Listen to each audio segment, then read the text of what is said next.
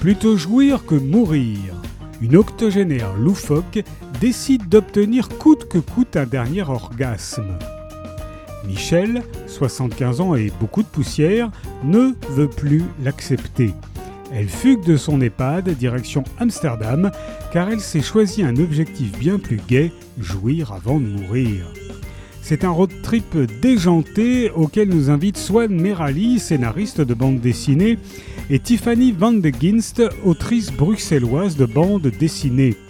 Plutôt jouir nous interroge avec humour et tendresse sur la question de la sexualité des aînés et de la liberté en général.